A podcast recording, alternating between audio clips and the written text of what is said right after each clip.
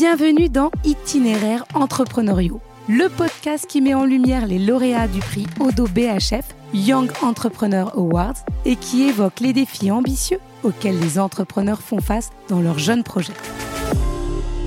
Le prix récompense l'innovation et offre un accompagnement privilégié aux jeunes entreprises à fort potentiel. Odo BHF soutient les lauréats en leur apportant une aide financière et un encadrement dispensé par les meilleurs experts. Dans cette saison, découvrez les 4 startups lauréates de l'année 2023 et leurs expéditions entrepreneuriales. Bonne écoute à tous. J'ai la chance d'être avec Hassan, cofondateur de Fullsoon. Bonjour Hassan. Bonjour. Alors, tu as reçu, toi et tes deux associés qui sont tes deux sœurs, deux prix. C'est quand même incroyable. À la fois le prix de l'impact, mais aussi le prix du public. Ça, c'est la plus belle reconnaissance. C'est ça, exactement. Ça fait, ça fait deux, deux, trois mois maintenant. Ah, c'était un souvenir, c'était un souvenir incroyable. Euh, déjà, il y avait énormément de personnalités. On a eu l'occasion de, de, rencontrer pas mal de monde. Et euh, moi, j'adore ces, ces, soirées comme ça où il y a des, il y a des prix parce que euh, on, a l'habitude, on invite tous les jours d'être à la tête dans le guidon, de se focaliser sur les tâches du quotidien et les petites récompenses comme ça, ça nous permet de regarder un petit peu en arrière, voir le travail accompli. Vraiment, c'est hyper agréable. Deux prix pour trois associés. Alors, qui n'a pas de prix qui trône sur sa cheminée? Non, non, on les a mis au bureau, comme ça, pas de jaloux. Alors, est-ce que tu peux nous raconter un peu l'histoire de Fullsoon et comment tout ça est né? Ouais, bien sûr. Alors, en fait, moi, je suis data scientist de formation et euh, j'ai travaillé pendant un peu plus de trois ans dans le monde de l'hôtellerie où je m'occupais en fait de faire la prédiction du taux d'occupation des hôtels. Donc euh, j'allais dans, j'avais la chance d'aller dans pas mal d'hôtels pour déployer cet outil-là. Et en fait, euh, moi je suis un grand foodie, j'adore aller au restaurant. Donc à chaque fois, je m'asseyais au resto et à la fin du petit déjeuner, j'assistais à la même scène. En fait, on était en train de jeter la moitié du buffet. Et en fait, j'en ai parlé avec mes deux sœurs, du coup Misba et Tayeba. Et on s'est dit, mais en fait, si on arrive à prédire le nombre de clients qui viennent à l'hôtel, pourquoi est-ce qu'on n'arriverait pas à prédire le nombre de clients qui viennent au restaurant, les plats qui vont être commandés et la quantité exacte d'ingrédients dont on a besoin pour préparer les repas? En fait, c'est comme ça, du coup, qu'on a eu l'idée de créer Fullsoon. Euh, c'est un outil de gestion prédictive pour les restaurants. En fait, grâce à l'intelligence artificielle, on va permettre de prédire en fonction de la météo, des événements sportifs, des événements culturels, combien de clients vont venir au restaurant, les plats qui vont être commandés et savoir exactement la quantité de carottes, de tomates dont j'ai besoin pour préparer mes repas. Et alors, comment tu as convaincu tes sœurs de partir dans cette aventure avec toi? Qu'est-ce qu'elle faisait auparavant? En fait, euh, j'ai pas du tout eu à les convaincre. en nous, on est issu d'une famille de euh, six frères et sœurs. Et euh, mon papa, c'est un entrepreneur dans l'âme. Il nous a toujours, toujours, toujours encouragé à entreprendre. Donc on avait déjà cette volonté-là d'entreprendre ensemble. Et on attendait juste le bon projet. Et en fait, Misba, elle était notaire. Elle avait son, son, son étude notariale. Donc elle était déjà un peu dans, dans l'aventure entrepreneuriale. Et c'est elle d'ailleurs qui a vendu son étude pour qu'on puisse se lancer au début. C'était vraiment une grosse prise de risque. Et Taïba, elle, était ingénieure en énergie renouvelable. elle a quitté son, son job pour qu'on puisse se lancer tous les trois. Et comment vous avez commencé? Comment concrètement euh, tout a démarré? Vous avez développé la solution grâce à l'argent euh, de, de, la vente de l'étude de notaire. Et ensuite, comment vous avez Parce que il faut quand même un réseau, il faut aller convaincre des restaurateurs. Donc, comment on va chercher euh, ses premiers clients? C'est ça. Ben, ça, c'était une grande aventure parce que nous, on est issus d'une famille euh, très, très modeste. Mes parents sont illettrés, euh, on n'a aucun réseau, on a grandi en banlieue parisienne. Donc, c'était vraiment une, étape, une étape compliquée. En fait, quand on, a eu l'idée de lancer ce projet-là, c'était en plein, euh, pendant le confinement.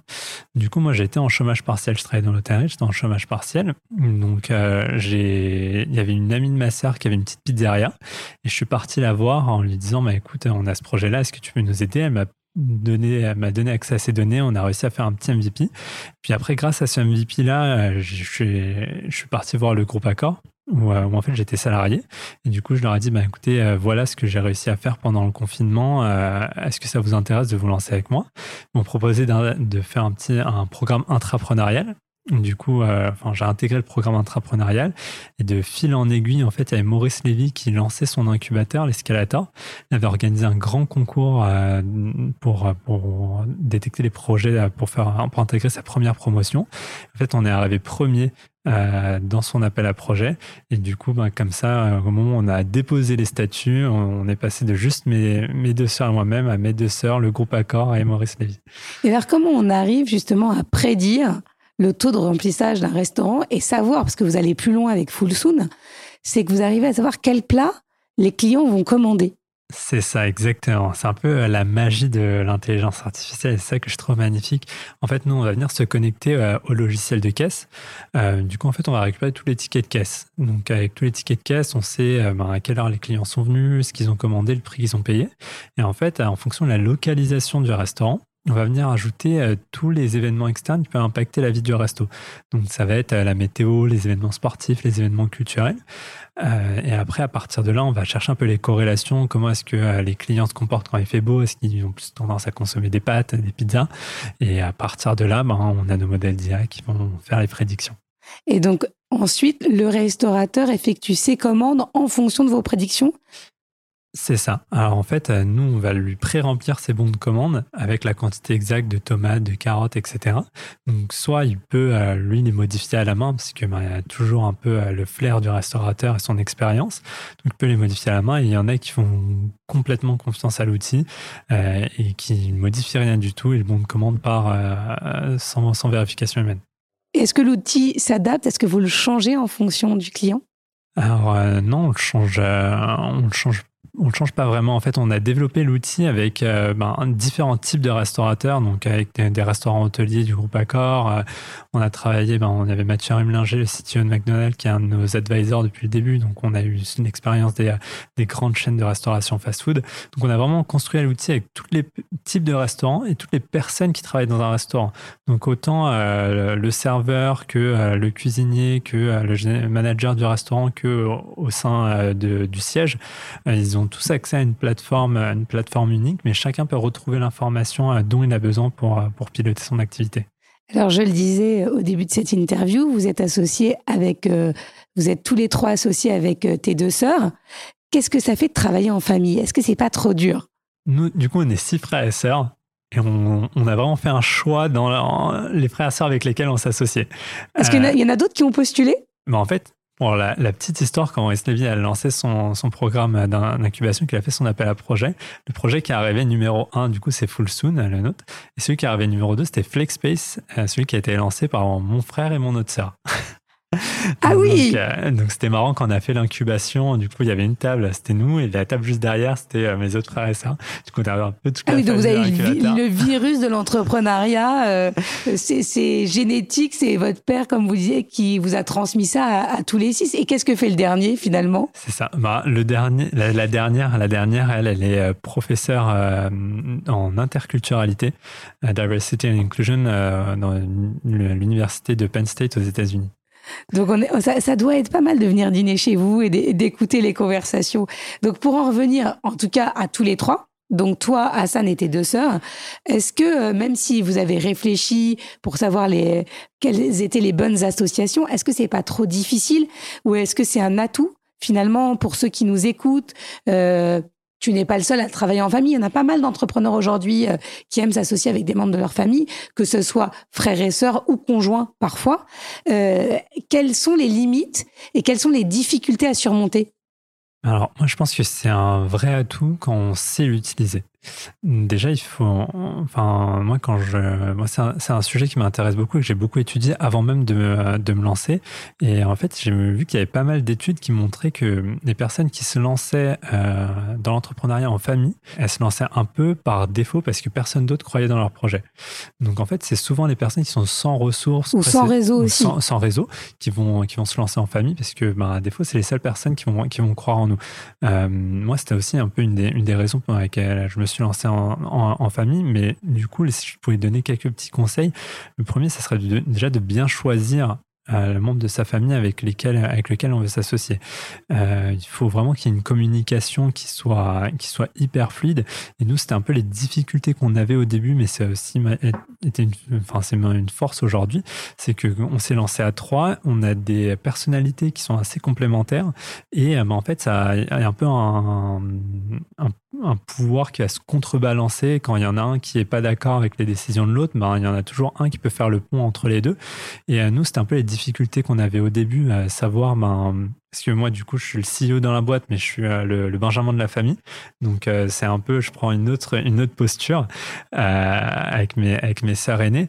Mais du coup, comme il y en a, il y en a une qui fait un peu euh, le pont entre euh, entre les deux autres, ben, du coup, ça facilite la communication. Et surtout, ben, ça c'est le dernier conseil que j'ai quand on se lance, surtout en famille, c'est d'avoir un pacte d'actionnaires béton quand, quand on se lance, parce que ben, une, entreprise, euh, c'est comme toute association, enfin, ça peut briser les relations entre les associés si, si jamais ça se passe mal. Au début, on est dans l'euphorie du lancement, mais il faut toujours prévoir le cas où ça se passe mal. Et du coup, ben, c'était là où on a pu bénéficier de l'expérience de Misbah qui était notaire qui a vu des familles se déchirer pendant des successions. Et du coup, elle avait ce recul-là et elle s'est dit, bon, ok, l'objectif c'est de maintenir notre famille. Euh, on, va, on va tout mettre par écrit. Euh, s'il se passe ça, si euh, jamais il y en a un qui meurt, il y en a un qui veut partir, il y, a un, conjoint qui, veut, qui récupère les parts, qu'est-ce qui se passe?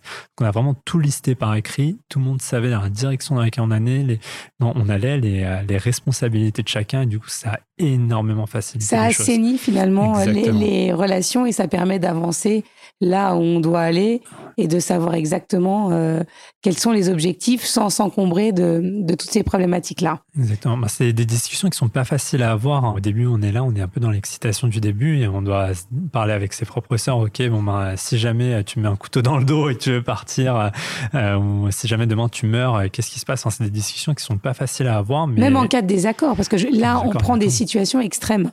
Mais l'association, c'est aussi de se confronter à la vie de son associé qui n'est pas forcément le même que le sien et d'accepter les contradictions. Et la, question qu'on est amené à se poser, est-ce que parfois c'est, on a l'impression que c'est plus simple d'accepter la contradiction de quelqu'un d'extérieur à sa famille que dans sa propre famille? Ah, ça, c'est 100%, c'est 100% vrai. Et c'est aussi un travail qu'on doit faire sur soi-même de, et encore plus dans, dans, mon, dans notre cas où en fait j'ai un peu apporté l'idée, j'ai dû accepter le fait qu'en fait c'était pas mon entreprise et mon idée, c'était vraiment une association. Donc c'est autant leur projet, leur projet que le mien. Donc il fallait vraiment trouver une vision qui était commune à, commune à nous trois. Et euh, ben, on, a itéré, on a appris euh, à bien communiquer, à partager, à savoir recevoir la critique. Mais aujourd'hui, euh, c'est incroyable c'est incroyable d'entreprendre en famille. C'est un plaisir au quotidien. Et puis pour la communication, ça sert aussi parce que vous on vous regarde différemment. On a envie de raconter votre histoire. surtout en tant que journaliste, on dit c'est génial cette aventure familiale. Et est-ce que c'est important aussi pour vous, dans votre façon de communiquer, de mettre en avant à la fois évidemment ce que vous avez créé, Full Soon, qui est le bébé, mais, euh, mais aussi cette aventure qui est plus qu'une aventure entrepreneuriale, qui est une aventure familiale? C'est ça, c'est une, euh, enfin, c'est une aventure, c'est une aventure familiale. Moi, je le disais toujours quand je, quand je bossais. Enfin, j'ai l'impression de passer plus de temps avec mes collègues qu'avec ma propre famille. Donc, enfin, c'est vraiment hyper important, même avant, quand j'étais salarié, de choisir l'environnement et les collègues avec lesquels, euh, lesquels je travaillais. Donc là, avoir l'opportunité de travailler littéralement avec ma famille, enfin, c'est une opportunité exceptionnelle. Et moi, moi j'apprécie J'adore cet exercice de, raconter notre expérience parce que je trouve que c'est. Euh, on parle souvent des, cas dans lesquels ça fonctionne pas. nous, on nous décourageait tellement à nous, à nous lancer en famille. On nous disait, ben, ça va détruire votre famille, ça fonctionne jamais, etc. Que là, de montrer que c'est possible si on s'organise bien, si on se structure bien. Après, je ne sais pas de quoi l'avenir ça sera fait.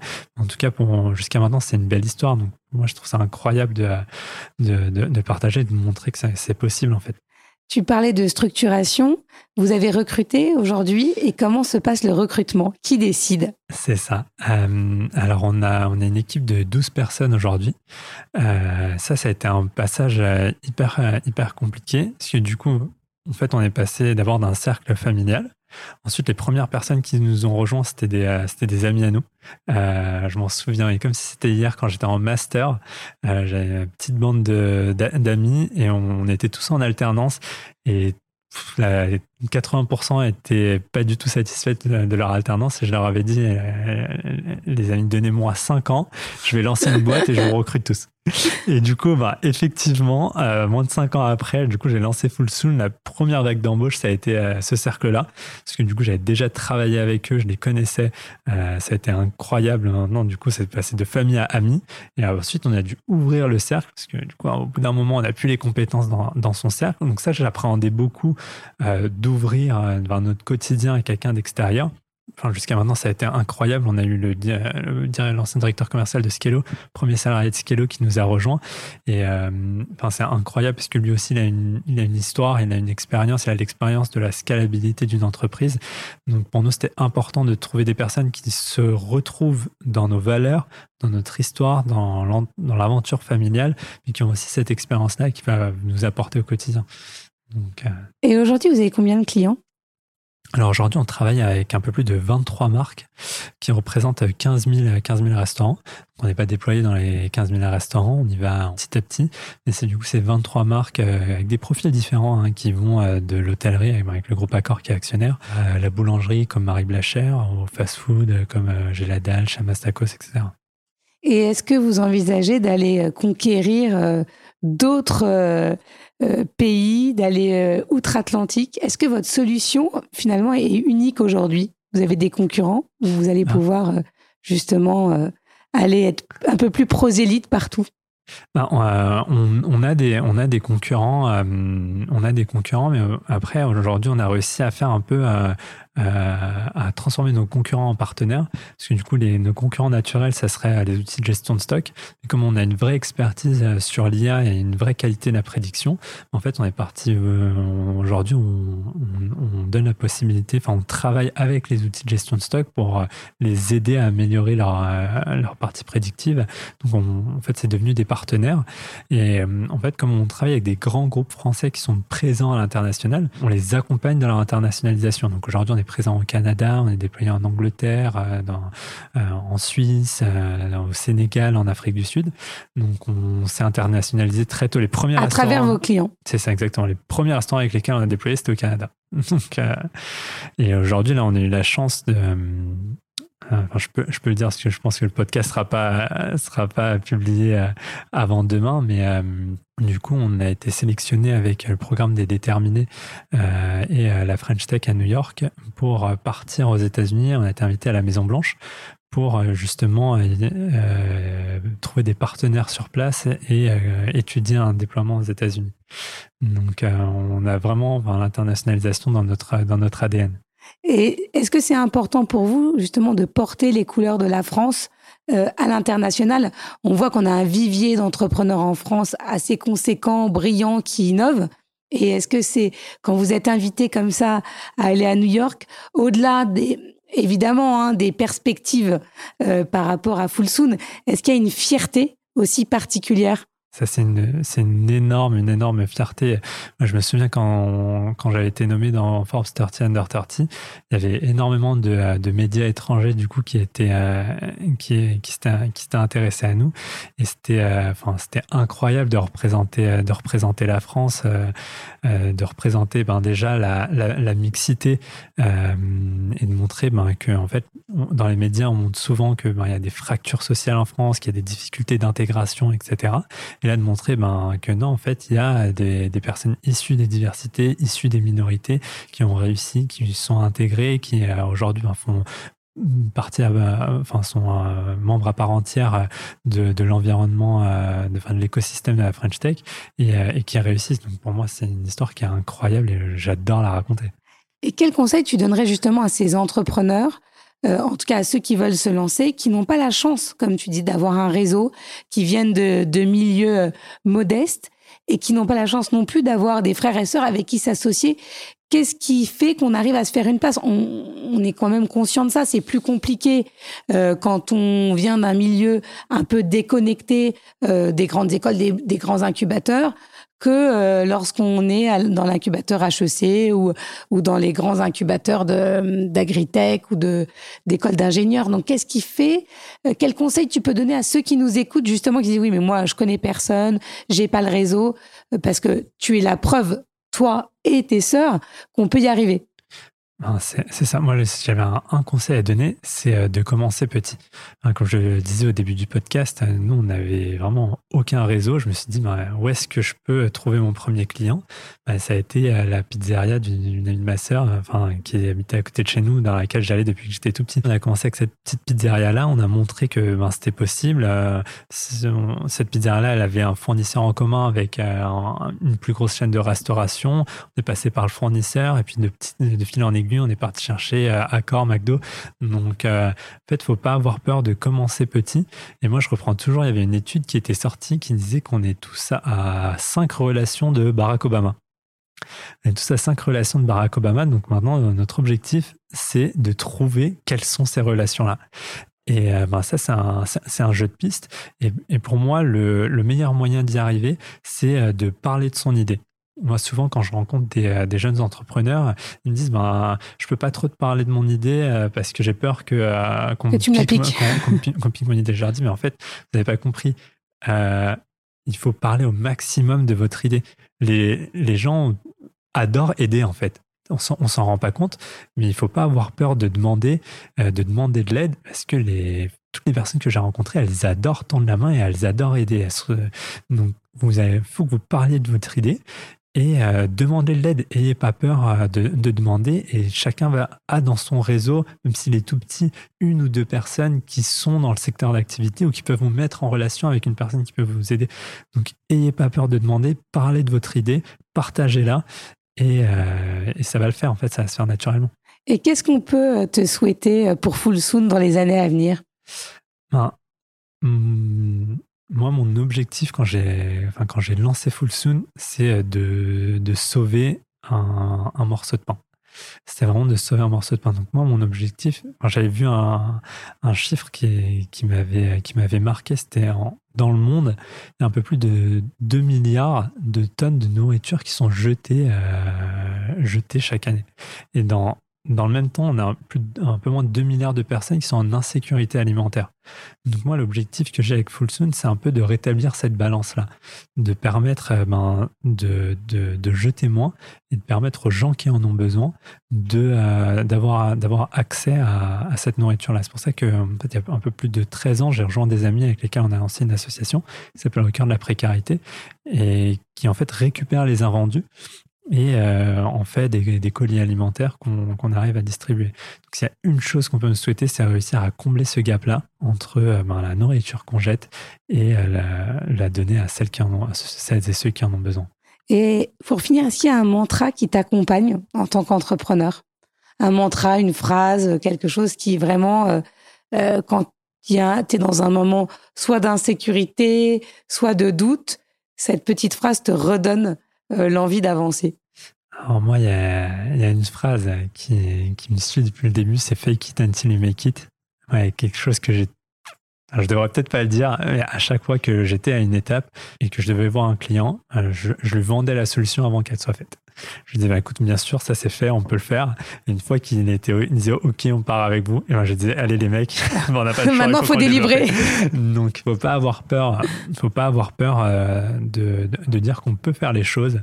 Et puis, en fait, faut pas avoir peur d'échouer. Il faut se rappeler que le, client qui est en face de nous, là, même si c'est une grande boîte, mais même la, la grande boîte, au début, c'était une petite boîte, faut pas avoir peur d'aller les voir de se planter. Tout le monde est beaucoup plus euh, flexible et compréhensif qu'on peut, euh, peut le penser.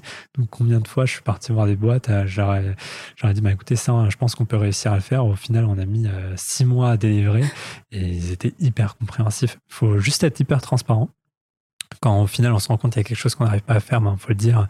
En fait, ça, on n'arrive pas à le faire. Et puis, il faut essayer de trouver des, faut trouver des solutions. Il ne faut pas avoir peur de, ben, de, de, dire les choses. D'être humain, finalement. Exactement. Il ne faut pas avoir peur ben, en fait, de, ces, de ces lacunes, de ces faiblesses. Il faut les partager. En tout cas, ça vous réussit. Merci. Merci infiniment, Hassan, d'avoir été avec nous. Écoute, c'était un plaisir. Merci pour l'invitation. Merci à vous d'avoir écouté ce podcast. N'hésitez surtout pas à vous abonner on se retrouve dans une semaine pour découvrir la prochaine startup lauréate.